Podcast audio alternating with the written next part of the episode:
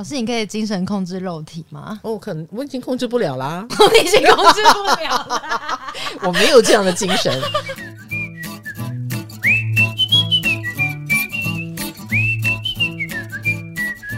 嗨，大家好，我是唐启阳，欢迎来到唐阳鸡酒屋。我们今天要进行的是九宫 Part Two。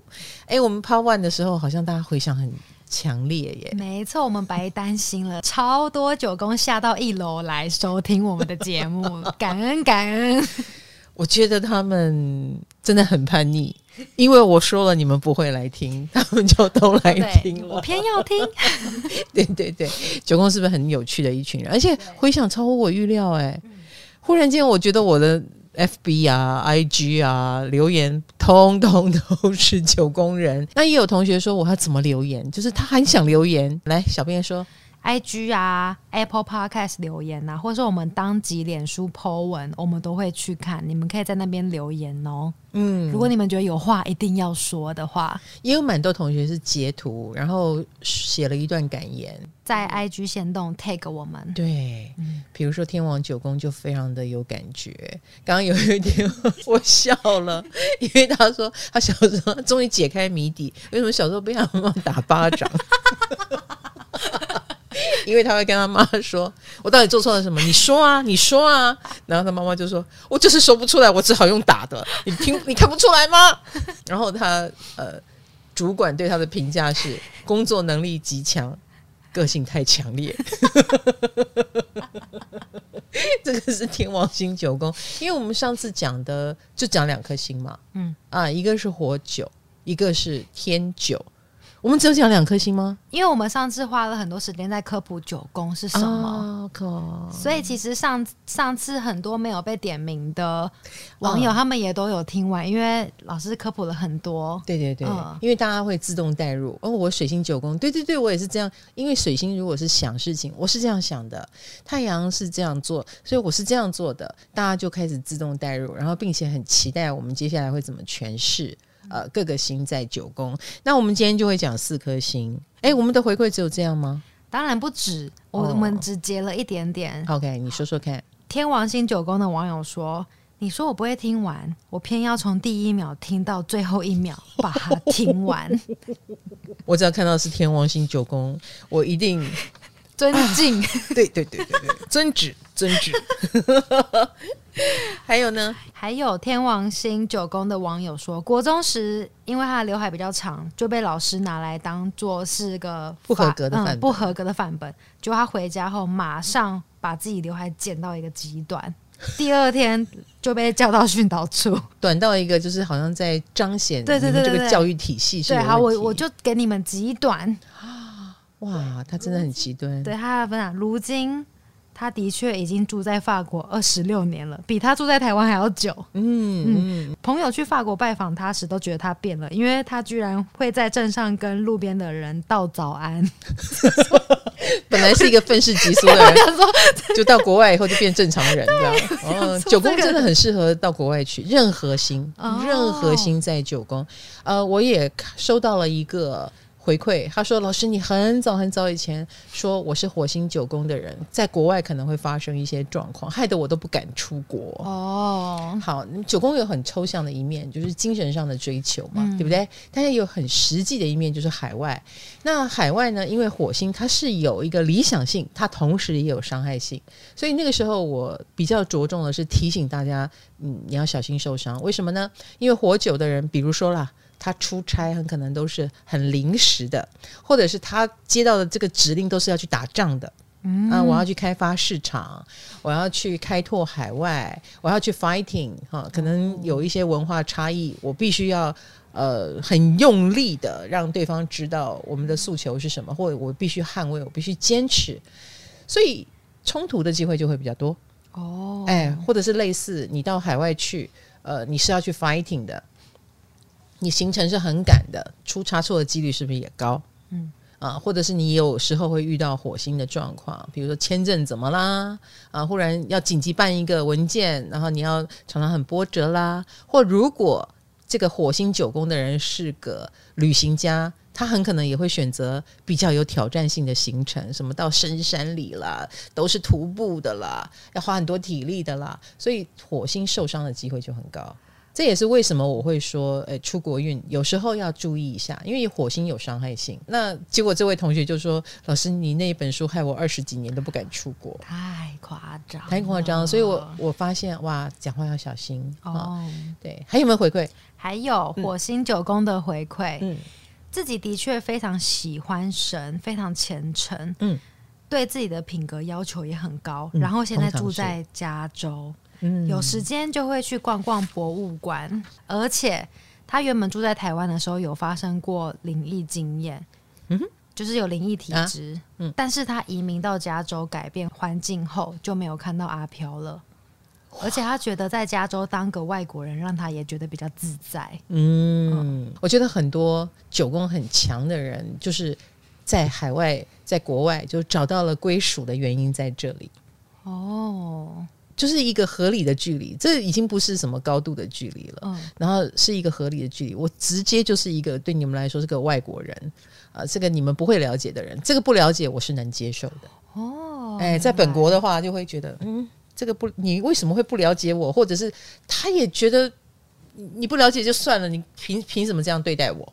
哎，那高傲的心就会受到伤害。嗯、哦，那其实我要再讲一下补充哦，就是只要有心在九宫，我必须说，就很像有心在三宫一样，你们都是幸运儿，就是你们的际遇，我不敢保证就是一路是顺利的，不一定哦，不一定哈。但是你们可能是别人眼中蛮幸运的人。比如说你想拽，你还真的有一点本钱拽哦，或者是有那个机会拽啊、呃。比如说，我也觉得我很厉害，我很聪明，但是有九宫就有机会把你的聪明变成出一本书。嗯，哎，所以他们出版运很强啊。哎，出书出书是对很多文人来说很重要的一件事，因为人会死，但书会在啊。哎，你的思想会在啊，所以出版这个东西也是九宫人很在乎的。那这个也要有相当的幸运性啊，以及你相当的有哲学性。只有哲学这种东西，才不会经过那么多年而历久不衰啊。哲学的思维、哲学性，它就不是当代嘛。当代，比如说，呃，像三公就是流行性。嗯，流行性是一阵子会过的啊，裙子长短流行一下哈，或者是演艺圈的某一种风气风潮流行一下，有时候流行摇滚乐，有时候流行重金属，但是九宫它就是要一个精神啊，它要的是永恒。好，所以九宫人的志向都是很高远的。重点为什么我会说，诶，九宫有时候蛮讨人厌，就是也是他就算很年轻。他就算也还没有到那个高度，但讲话已经很有高度了，就有点讨人厌。虽然我已经很清楚，九宫讲话如果有点拽，那可能是他的一种包装，一种自我保护，因为他们自尊心很高。嗯啊，但是我还是要提醒你啊，倘若你不知不觉惹到人，你要知道原因在哪里，好不好？那我们今天分享结束了。最后一句，好，最后一句。火星九宫德说：“嗯、谢谢老师的鼓励，我会继续好高骛远。”还有人说：“我终于又重拾起我的好高骛远了。”因为因为他们还蛮需要那个爆点的。呃，我上一集有说，火星是属于他一旦有了那个热爱，有了那个热情，呃，就爆开来了。嗯、没有那个热情，没有那个执着，其实他也可以当个普通人啊。嗯，很多九宫有星的人，就是有没有对到那个点。我们对到他的水星，我们对到他的月亮，我们对到他的火星啊，所以火星九宫也不是每天给你看背影。所以你如果有热爱九宫的人，就会做到极致；没有这些热爱，他真的也可以当一个普通的人，嗯，跟我们一起上下班，做着那些普通的事。可是你要知道，他点燃他的就是那个热情哈，火星。好，那我们今天要来看点燃的是什么呢？我们今天会讲四颗星，来，请准备哦，拿出你的星盘。没有星盘的同学，请到我的 LINE 官方网站，我那边有一个免费的星盘软体哦，在里面也可以储存你所有亲友的星盘，随时打开来看看哪些人中招，好不好？嗯、好，那我们今天会讲水星、金星、月亮。我们刚刚不是讲有星在九宫就要注意，会飘出一个高傲的感觉。哦、哎，那水星九宫，那直接就是说话很高傲。这个就是我觉得很拽的一群人，完全。超拽的，超拽的，第一颗就要开骂，没有没有，不是骂，不是骂。其实我觉得水星九宫的人，他们呃，水星是一个蛮强烈的星，其实。啊，因为我们每天都在用水星说话，嗯，哎，你时时刻刻你的表达啊，你的语言啊，你你的关注的点哈，很可能都是比如说九宫嘛。高道德，或者是制高点，嗯，你想想看，如果他高道德去看你，所以他可能不能忍受粗俗的行为。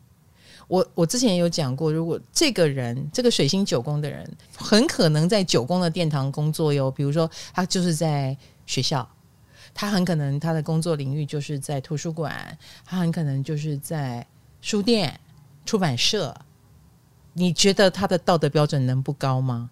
很可能就是，哎、嗯，你不可以嚼槟榔，你不可以拖鞋啪嗒啪嗒的发出声音啊！你最好衣着要整齐。你看，很可能就很容易看很多事情不顺眼。嗯，他们的这种高道德标准也好，或者是很拽的一种说话方式也好，都有机会，还蛮有机会，时时刻刻、分分秒秒的惹怒别人。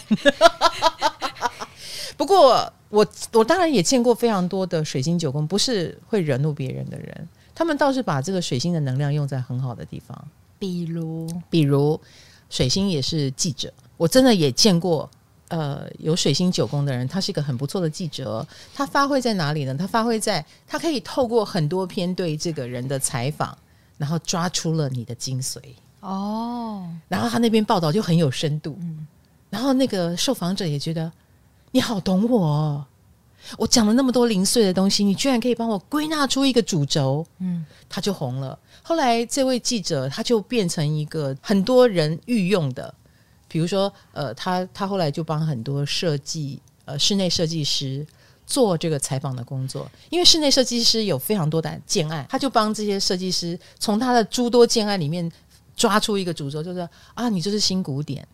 嗯，因为你的这个这个让我觉得你是新古典，那那些设计师就觉得好棒哦，谢谢你帮我定义，我我都没有发现我是哪一种类型，我还以为我什么类型都能做，他就很受很多人的欢迎，感觉很适合深度采访哎，对，他们呃也比较以深度采访为主，后来他接 case 很可能也会觉得那种。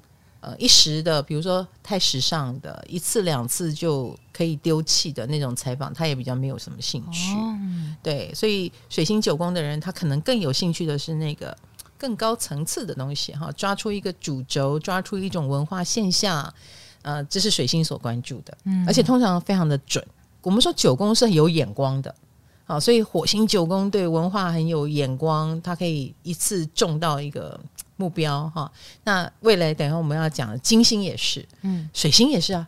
水星对人的那种他的道德价值啦，他的那种呃视视野是否辽阔了这件事，他是很有很有眼光的啊。你想传递什么想法，他是很有这个辨识度的。所以为什么他有点拽的原因也是在这里。我们刚刚讲做的不够好的话啊，你的确那个拽的口气就会出来了。哎，我曾经遇过一个很年轻的小男生，才十五岁，他长得很帅哦，哈、嗯，水星九宫。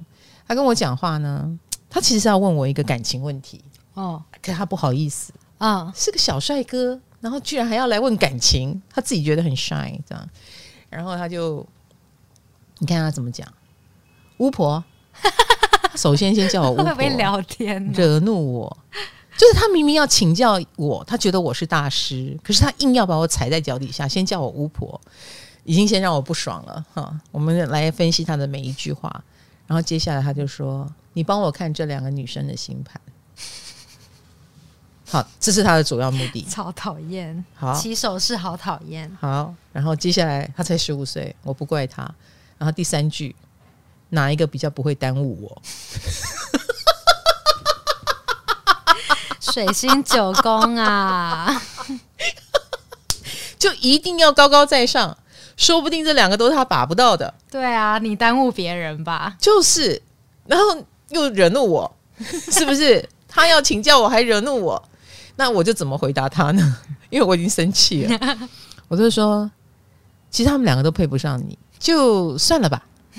哎，其实我在救那两个女生，对，他也得不到他要的啊。嗯，所以其实这个小男生有点傻，我觉得，就是你讲话不要这样讲，你好好讲嘛。但是我又不怪他，因为他还很年轻，嗯，他无处安放他的高傲。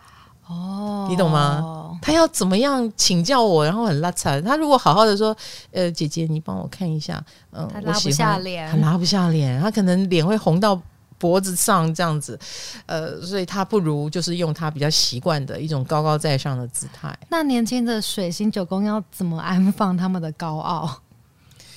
刚刚说无处安放，他就拉不下脸哎、欸。是啊，所以有时候。他们很可能是学校的知识分子，是另外一种知识，知识又来了。对对对，就是呃，跟学校对着干啊，啊，瞧不起这个学校，觉得这个学校没有理念，没有想法，嗯、啊，然后或者是不够道德，啊，呃，是个学店啊，很可能他们批判性也蛮强的。好，那当然不是所有的水星九宫都这么的不合作啦，哈，因为呃，我们刚刚讲他之所以会不合作，是因为他要安放他的自尊。嗯，对，是因为他要安放他的自尊，所以如果他是呃接受被接受的，比如说别人会觉得他很聪明，他很有观点，他就会觉得这里是我的家，我太喜欢了。哦、对对对，这里是充满了我能接受跟接受我的人，这里的人认同我。对，所以这样的水星九宫就会比较、呃、过得舒服一点，或者是。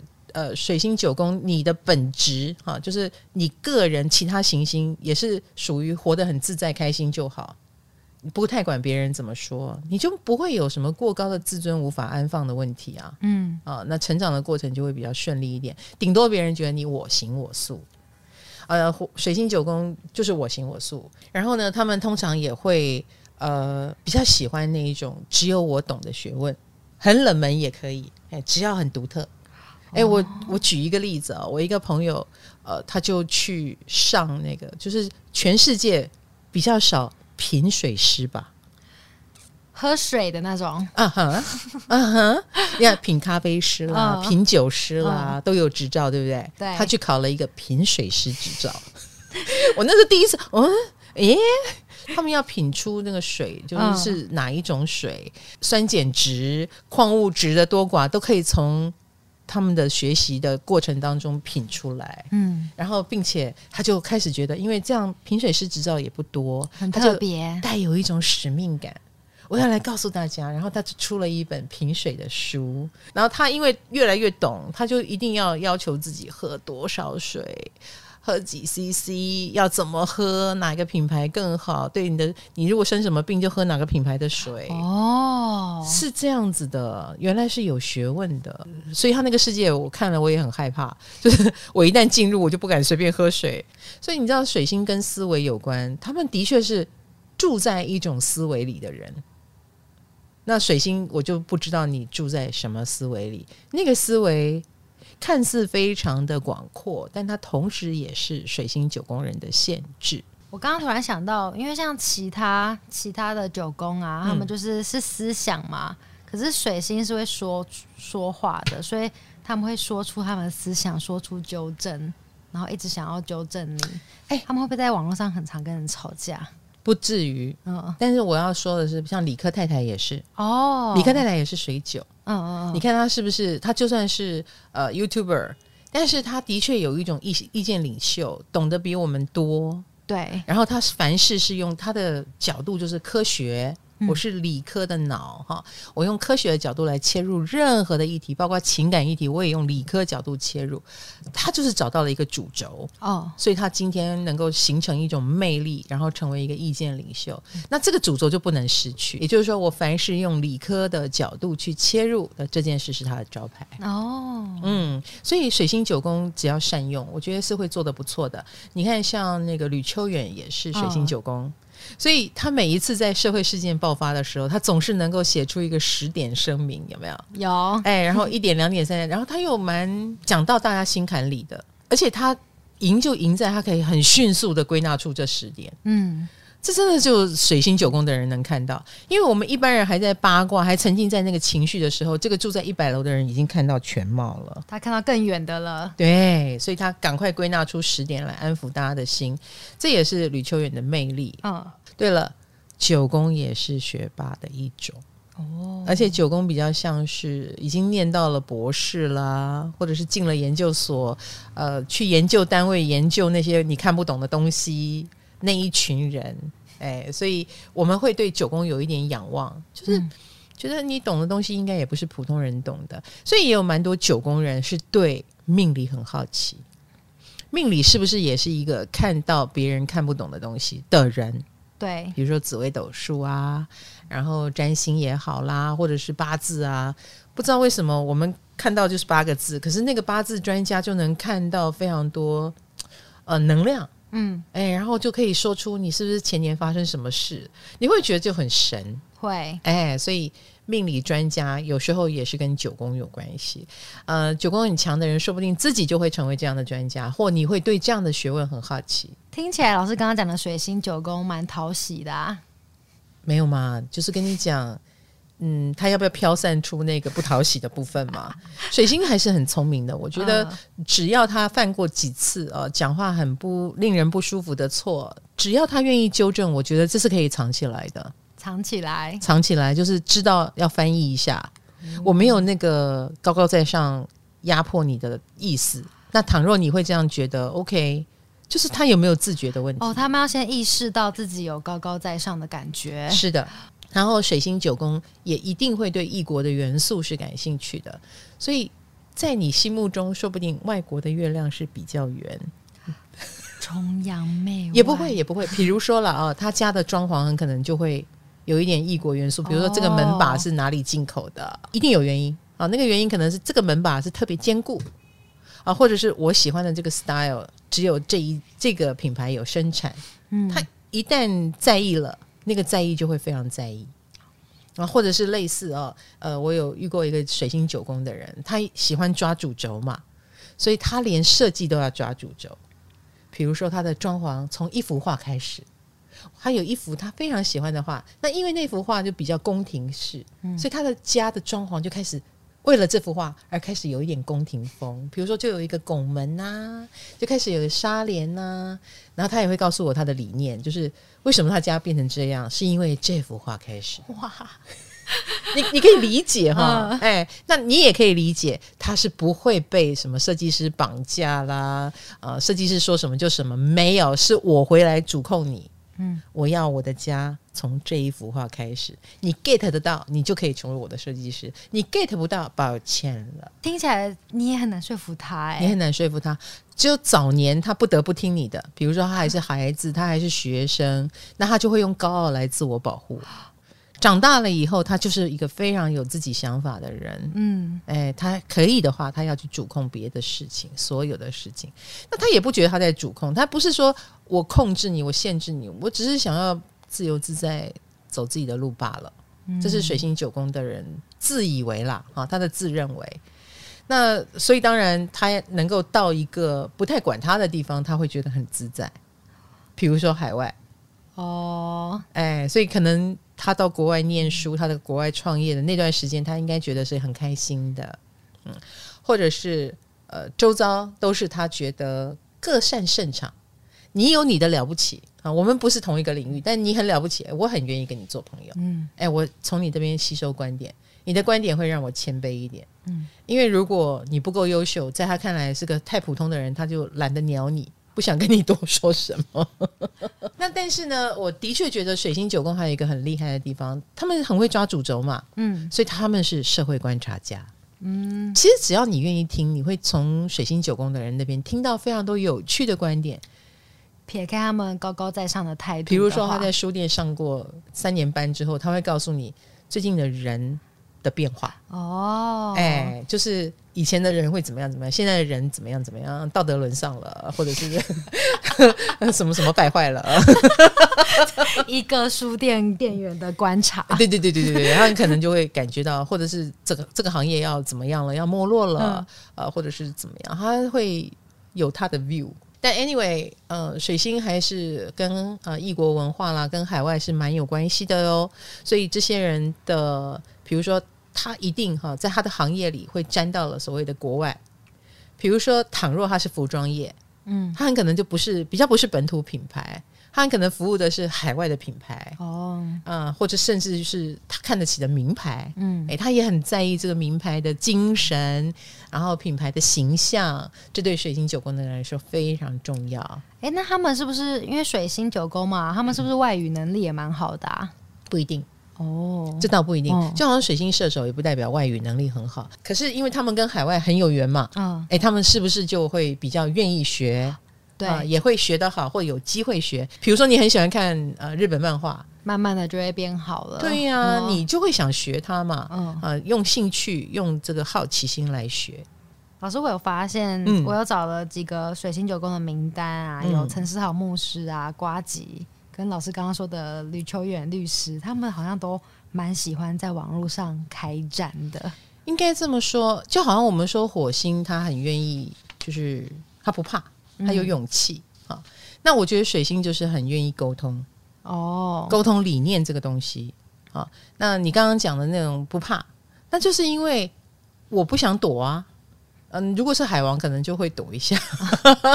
可是水星没有啊，水星就是也对自己的说话能力、沟通能力很有信心。嗯，所以你跟我意见不同，来来来来，好可怕、哦！哎，我我啊，你觉得可怕、啊？因为我。不会吵架，你不会不，不擅长吵架。你看他们很会，每一个人都有自己害怕的点。对，可是水星的人就不怕，嗯，他们很愿意施展他说话的功力，然后呃话又比较多。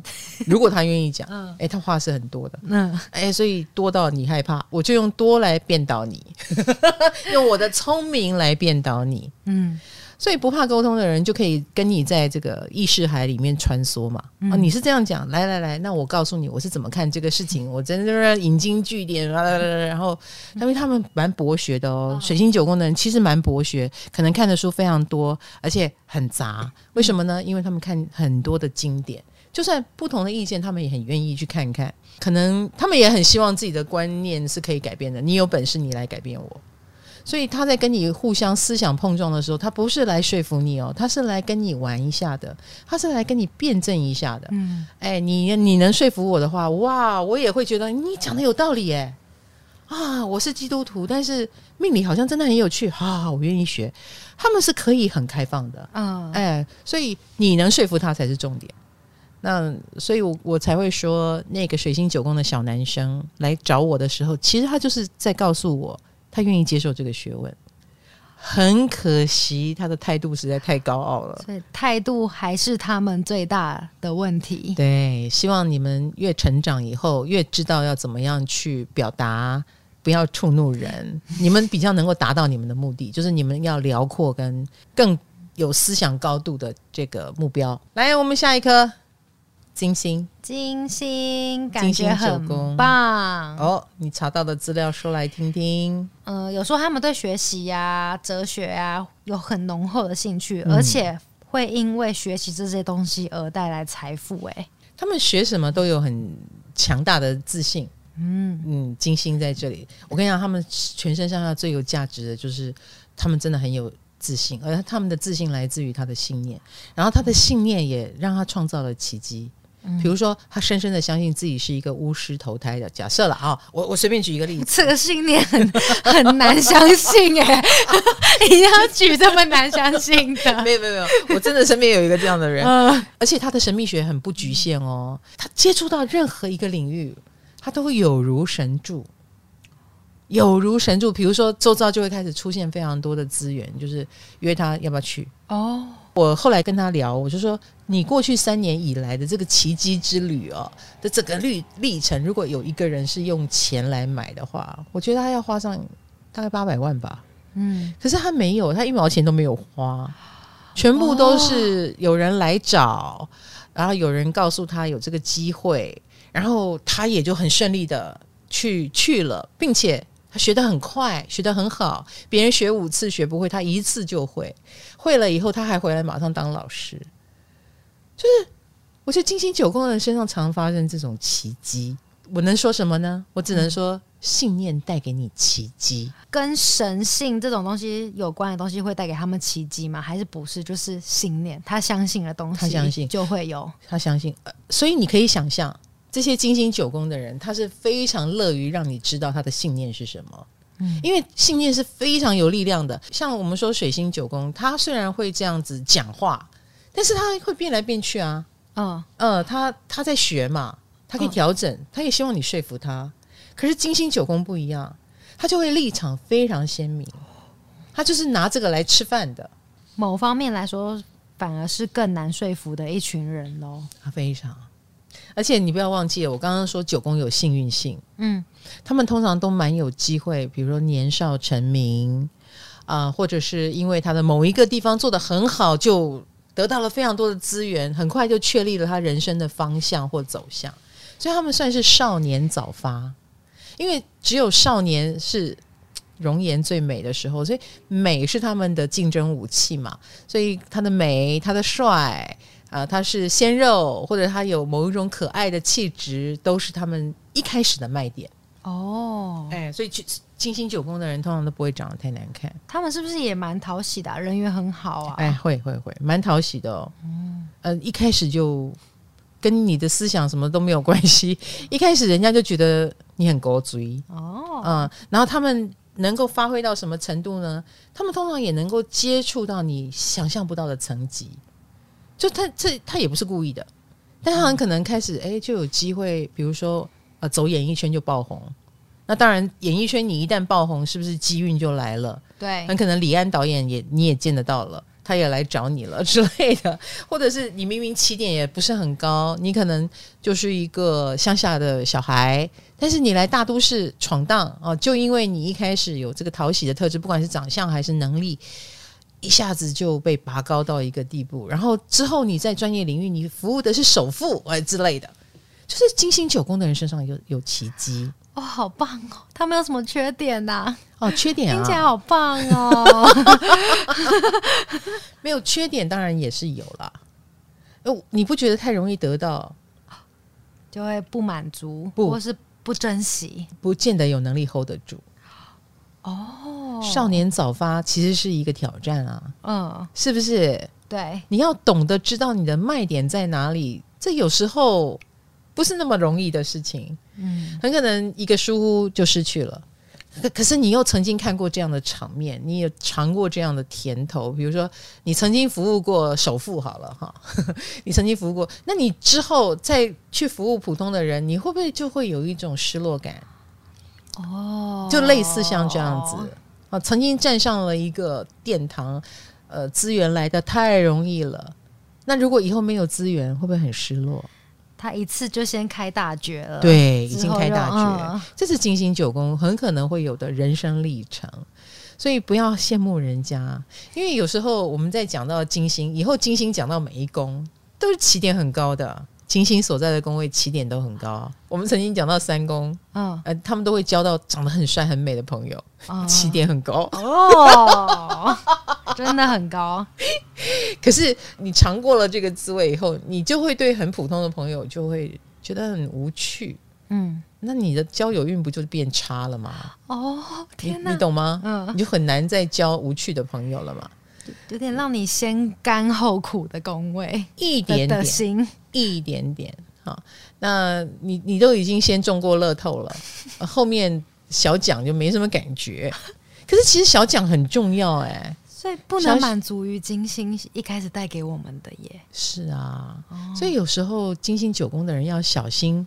不够惜福，你是很有福气的。首先你要知道，嗯，你很可能总是会遇到最高规格、最好的待遇，嗯，那别人也很看重你的理念，你的理念跟想法，可能是别人之所以对你这么好的原因。他们从你身上看到了，好棒哦，这个年轻人很纯粹。嗯、呃，我想栽培他。可是世事总是多变化，环境也随时在变，很多人的价值观也随时在变。你就算能够接触到的那些最高规格，有一天时过境迁，他们也很可能就会掉下去。所以金星九宫姿态一旦放得太高，弯不下腰，或者是软不下来，对他们来说就是一个困局。他们困住自己。对，比如说我已经走到这个地步了，我有我就不能够呃随便浪费我的资源，我一定要去创造品牌好了。嗯，他可能就会这样想。呃，可是他又不是火星，火星就是吃苦耐劳。啊，或土星吃苦耐劳，嗯，哎，金星又要有有一点要人服侍，要享受一点。对，那有有这个运气的时候当然很好，那没这个运气的时候就会变成在上面下不来，然后或者是做的事情啊、呃，有点看旁边的人有没有良心，呃，旁边的人有良心，可能事情就会做得蛮好的。哎，旁边人如果要骗他，他也很可能没办法。他有很高的眼光，嗯，啊，当然眼高手低。可是金星九宫的场面通常是不错的。啊，比如说他开的店一定是最高规格，因为他是会好好的去执行他的理念想法的人，所以他们要靠的就是呃，这个有善用他们周遭的资源，善用别人对他们的好意跟欣赏，呃，而且他们自己本身啊、呃、也真的蛮有魅力的啊、呃，也要珍惜这个魅力。我我见过太多金星九宫哈，就是嗯，他很享受他很有魅力这件事。但我不觉得那叫珍惜。比如说，你很有魅力，你是不是就会有人追随你？对。啊，我追随你一阵子，你又忽然跑去做别的。哦。哎，因为他他是一个转来转去都可以做得还不错的人。嗯。那我常常觉得，以你的这种运气，你任何一个领域，你都可以做到，可能都很不得了。可是他们就是太容易得到，所以他这里转转，那里转转。所以什么都会，什么都做得还不错，但是都没有到满分，觉得不用用很大力气的感觉是，是、嗯。所以你知道，太顺利也是一个小诅咒啊，小诅咒是不是、嗯？像我今天会在占星的领域里面，好像还蛮呃蛮有一点成绩。我觉得是因为我有受过苦，跟我其实还蛮专注的，而且我二十年没有变、嗯，但是我身边的这些九宫人已经变三轮了哦，他们已经变三轮了。哎，你怎么？你的这个技能为什么不要了？你变戏演的蛮好，为什么不不演了？他又去开店，开一开，哎，店也开的蛮好了。哎，他又他又跑去呃学巫术，巫术学的蛮好的。哎，他又跑去呃做服装，就是金星九宫，其实做什么都还蛮有一点场面，然后很快进入状况，然后要小心，就是不见得很珍惜。好适合开发哦。但他们没有要开发的意思啊，他们没有要开发，他们就是他们也以为自己在做一个呃人生的追求，嗯，他们在追求一个最大值，就是我也能做这个，我也能做那个，而且他们也都做的很不错，嗯，通通都七十分以上，然后做到一个快要很好的，他就不耐烦了，他又觉得旁边很多庸俗的人，或者是呃已经失去挑战性，他想要再跨界。九宫也跟跨界有关系。你看，我们从本国跨到外国，是不是一个跨界？对，所以他们做事情也喜欢跨界。好，所有九宫的人都对我能跨的不错吗的这件事很好奇。那金星因为通常能跨的很不错哦，是不是？是不是可以说跟外国有关的东西，也跟外九宫来说都是好的？嗯，或者是他想放大他的最大值嘛？他每一个人都知道自己有什么优点，或者是。呃，我有可能可以再怎么样一点，嗯，那他们只是把别人不太敢尝试的自己身上的其他的才能，就尽情的尝试了。哎，这是金星九宫，所以他们不是池中之物，他们不会满足于现状，他们也不会满足于我只能做这些，这些你们称赞的不得了的东西，我说放就放了。所以有时候，一个金星九宫的人，如果可以把一个很大的场面做得很好的店公司，说收就收，说让就让，说不管就不管，不要怀疑，不要讶异，不用讶异，他真的做得到。哎，他如果还愿意在这里继续耕耘，我觉得一定是这里有他要的信念。嗯，那个信念太重要了啊。呃，九宫很强，还是我们刚刚讲海外运是蛮好的。嗯。好，我们所有的九宫的人都可以试着哈，把海外元素啊、海外的机运啊放进你的生活当中。什么意思？呃，比如说你要做品牌，你就哦做国外代理啊，啊、哦，或者是你打向国际啊，你的志向是打向国际。然后以及呃，我觉得九宫信念是他们发迹的原因，所以一定要有信念。他一定要坚持，不是不用坚持，嗯、哦，要有信念。比如我写这个剧本，我是为了帮哪一个族群发声。哦，哇，他那个剧本就会写的特别好。嗯，就你一定要把这件事放在心里，或我要把台湾精神带到哪里，哇，你那个工厂就开得特别好，因为你在发扬的是台湾精神。嗯，忽然间这个事情就变得很大，然后就可以把你的能量好好的、更集中的发挥了。哎，所以信念能够带来奇迹。嗯，信念也可以让金星九宫的信念也可以让郭台铭成为首富。没错，对，郭台铭就是金星九宫哦，啊，好哦。那我们讲完金星九宫的好处，当然我们刚刚也讲到坏处了啦。对，没有信念的话，只是想要就是人生来一个大冒险，就是我还能做什么的话，他们就可能样样都八十分，或者是本来可以一百分的，他就忽然放掉了。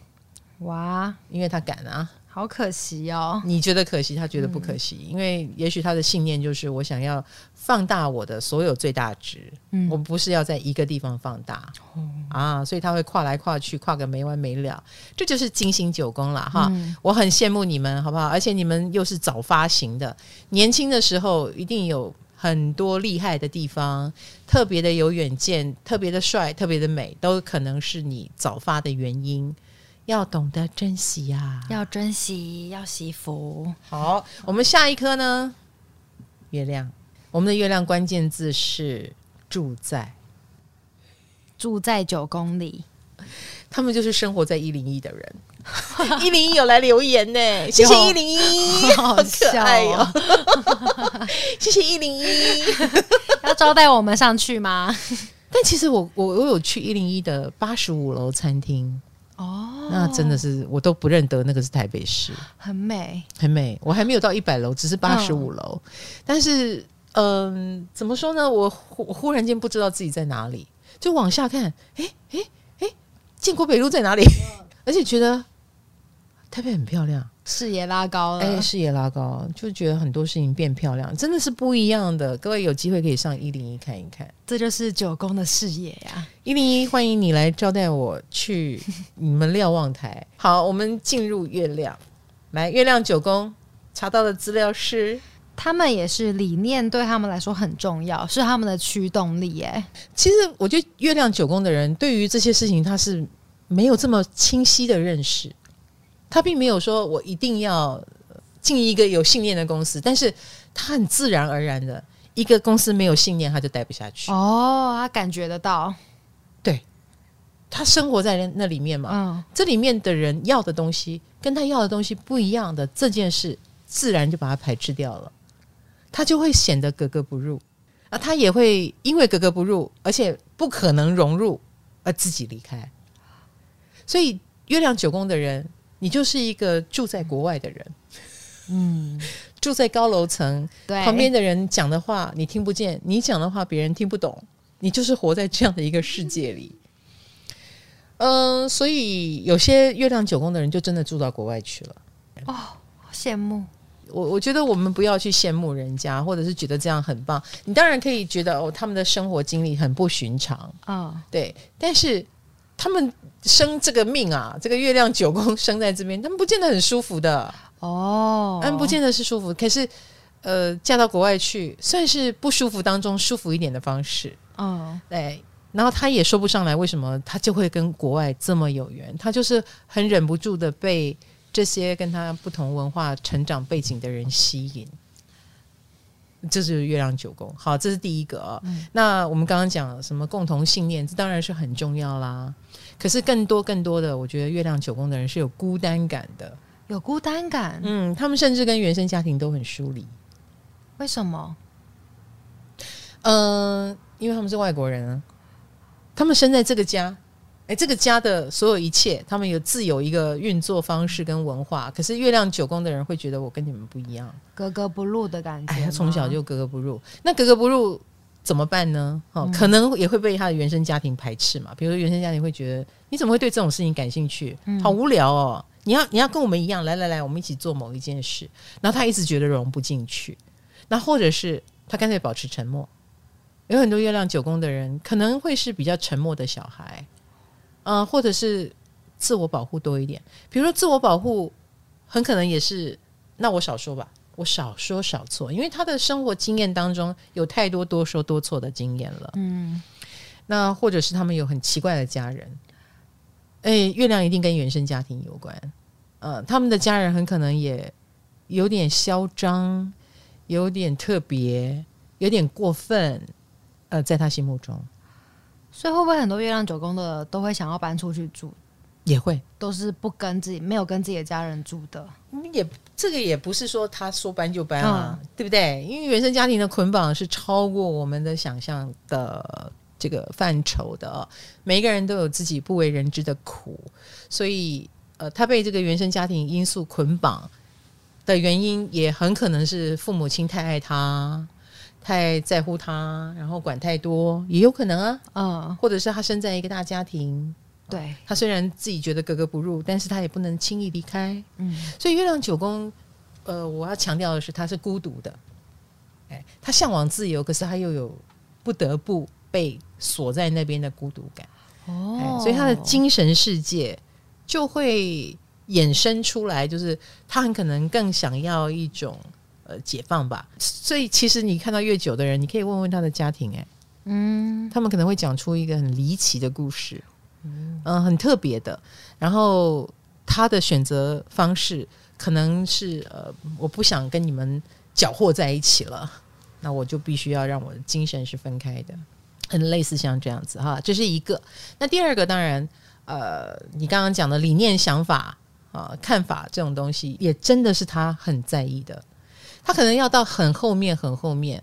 知道自己之所以还能够在这里待这么久，原来是这个原因，因为他活在里面，所以他就没发现。是的，是的。可是很奇特的，就是他们自然而然一定可以从他们能待的很久的领域里面找到一个，一定是跟他信念有关的。嗯，比如说这个老板很有理想性，或这间公司很有前瞻性，或者是有文化影响力啦，啊，就会让他很嗨，很热血沸腾。嗯那那个嗨跟热血沸腾不是水星，也不是火星，是月亮。嗯，我愿意住在这里，对，我愿意在这里把自己投入奉献，没日没夜。嗯，没日没夜哦。所以月亮，呃，他要感觉到认同，是一个 family 啊、呃。所以月亮九宫，如果他非常的喜欢泡在某一个领域，表示那个领域是他认同的，哦，他深深的认同。那其实蛮多月亮九宫，除了既然他必须住在里面里，他也很可能是一个虔诚的教徒，因为九宫也是跟宗教、跟思想有关的领域嘛。那什么是最有思想的地方呢？那不就是教会吗？教会有一套他的逻辑跟思想，并以以及非常接近神，所以他们是真正想住在神的国度里的人。呃，我之前有分享一个朋友，他很喜欢修行，他会去印度打坐。一做就是一个月闭关，而且他尝试过了十天之后，他就再再尝试一个三十天，然后后来他就跟他的伴侣说，他想他下次想尝试三年。哎，那个闭关是很严格的闭关哦，啊，他是一个就是断绝跟外界联络，但是他闭关，他尝试过几次小闭关之后，他觉得他得到了非常非常多，所以他就迷上了这件事，他愿意花三年五年，这已经是月亮等级了。嗯，这不是火星，这也不是水星，这也不是金星，这是月亮。嗯、月亮带给他，他愿意用那种状态生活，苦行僧也没关系。嗯，这样知道哈。所以其实月亮九宫，只要一旦他有一个很愿意投入，他很愿意追随的信念，呃，他很喜乐，觉得我因为追随了，我得到了非常多东西，他是可以奉献出去的。我所谓的奉献是。他可以那样生活，即便是苦行都没有关系。呃，好啦，我这样讲完以后，你会觉得越久就是苦行僧，但是我也觉得不一定。他们也非常的愿意把他们生活当中所得到的美好传递给你们。哦，比如说我有认识一个，呃，就是月九，嗯，他是引进了一个塑身衣品牌，他每天每天因为这个塑身衣把身材塑得很好，他就觉得这是一个好东西。然后那个是一个呃日本品牌，然后他觉得那个塑身衣的好处就是也蛮透气的，也不至于就是把你勒到就是哦皮肤都不舒服了，然后呼吸不过来，他觉得他还是蛮有弹性，他觉得这个很好，非常好。而且你看，生活所谓的生活就是时时刻刻跟他相处，所以他就把那个瘦身衣品牌引进来了。他觉得这个东西太好了，我要推广给所有女性朋友。你想保持身材的话，他也推广给我。嗯，你现在有穿吗？没有，本人不接受束缚。看起来很久没穿了，没礼貌。我只有上节目会穿一下，然后都受不了。但是，但是你看有理念的人，他就觉得很好啊。然后他也愿意，他也喜欢把他觉得很好的东西介绍给大家。真的是像老师说的，他们。会把自己束缚住，哎，对，这个是物理束缚。哎，你讲的很对，生活也因此而束缚。所以他一旦相信素食很好，他就会活在素食里；他觉得打坐很好，他就会活在打坐里。哇，哎，他觉得塑身衣很好，就活在塑身衣里。所以你知道，我常常觉得九宫真的是很不平凡的一批人，他们的生活方式我们不见得看得懂，嗯，我们也不见得受得了。你刚刚一直在羡慕金星，你现在会羡慕月亮吗？不会，